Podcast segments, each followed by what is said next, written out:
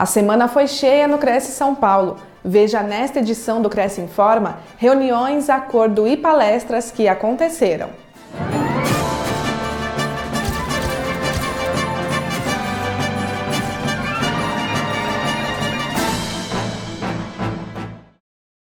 Cresce São Paulo renova acordo de cooperação com o Ministério Público.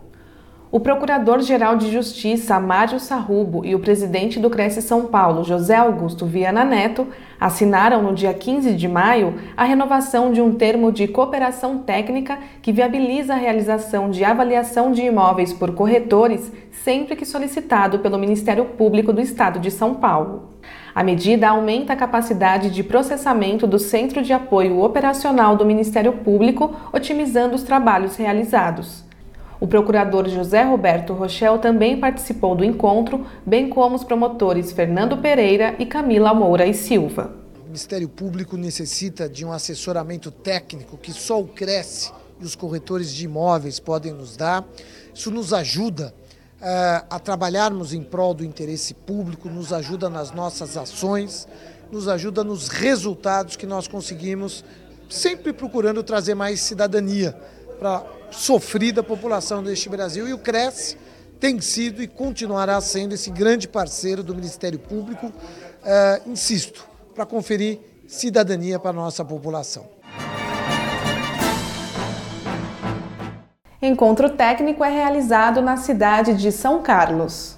Nos dias 16 e 17 de maio, o Cresce São Paulo reuniu membros de comissões, delegados e conselheiros para a realização do Encontro Estadual de Instrução Técnica dos Grupos de Trabalho da entidade.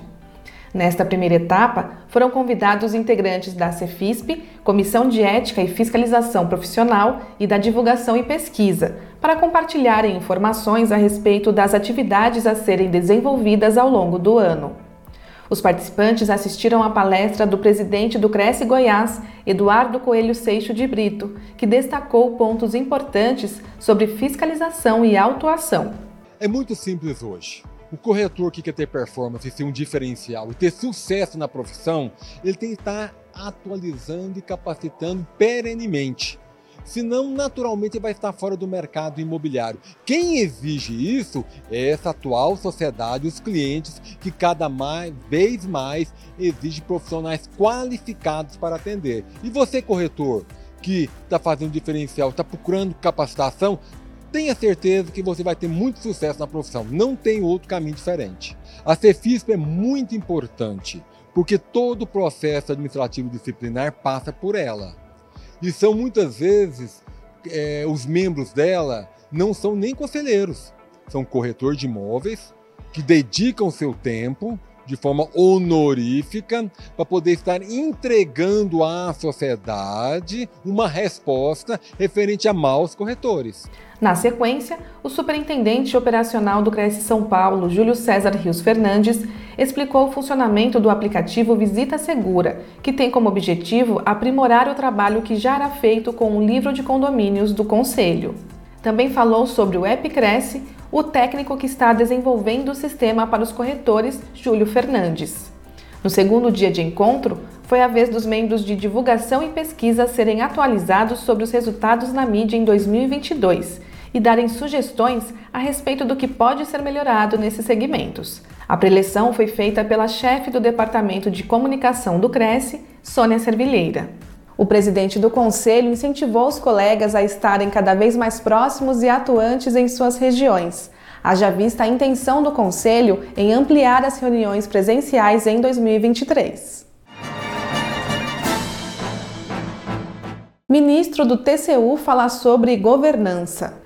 Augusto Nardes ministrou palestra na sede do Cresce São Paulo sobre a importância do planejamento estratégico e da governança para o bom desenvolvimento em todas as esferas de governo. Ele foi convidado a apresentar o tema a representantes da Câmara dos Profissionais registrados em conselhos e ordens do Estado de São Paulo. O ministro deu destaque à falta de diretrizes que permeia grande parte das autarquias e órgãos públicos do Brasil ressaltando que o calcanhar de Aquiles dos conselhos ainda se concentra nas contratações públicas e é necessário que se criem mecanismos para minimizar riscos e para a adequação de documentos, dando segurança e transparência às licitações. Eu considero esse momento muito importante. Nós estamos numa etapa de implantar agora a governança nos conselhos. Está começando a haver uma conscientização, porque agora nós temos condições de monitorar tudo, né? Quem está com uma boa governança, quem não está. E quando a gente não monitora, não avalia, não tem indicadores, a gente não consegue verificar e enxergar.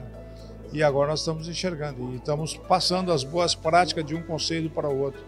Então, eu acredito que com essa troca de boas práticas nós vamos atingir os objetivos da eficiência, da eficácia e de trazer resultado para todas as profissões. Ao final, os presentes também conheceram o trabalho do Instituto Latino-Americano de Governança e Compliance Público, cujo embaixador é o ministro Nardes. O diretor da instituição, Henrique Farinon, destacou as ações de capacitação já desenvolvidas em conselhos de fiscalização profissional de todo o país. E é fundamental a gente ter aí a sensibilização das outras das outras classes de profissões aqui do estado de São Paulo e também de todo o Brasil, de que é necessário a gente ter um arcabouço normativo aderente aí às melhores práticas aí à legislação para garantir aí transparência e tranquilidade para que todos os gestores públicos possam dormir tranquilos que fizeram um bom trabalho. O Cresce, na condição de coordenador da Câmara dos Profissionais registrados em conselhos de ordens aqui no estado de São Paulo, tem a obrigação de promover esse tipo de encontro e atividade tem que ter uma homogeneização na, nas providências que são tomadas, nas atitudes do dia a dia. E o ministro Nardes é o grande representante dentro do TCU dos conselhos de profissão.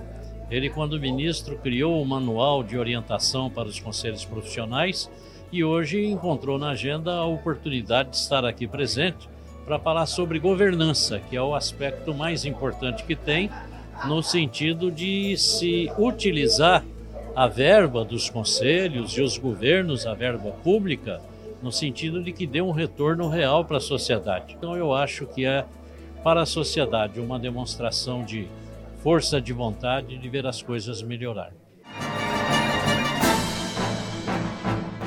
O Cresce tem convênio com a clínica Optovision. Veja as condições. Aos inscritos, funcionários e dependentes, há desconto de 20% no valor das consultas de oftalmologia. Confira todas as informações em crescsp.gov.br barra corretor barra convênios na categoria Saúde na cidade de São Paulo. Conheça o serviço em optovision.com.br. O convênio não possui vínculo financeiro e comercial com o Conselho. Acesse o site do Cresce para verificar as condições e se o mesmo continua vigente. Fique sabendo de todas as novidades do Conselho através das nossas redes sociais. Participe! O Cresce Informa fica por aqui. Nos vemos na próxima edição. Até lá!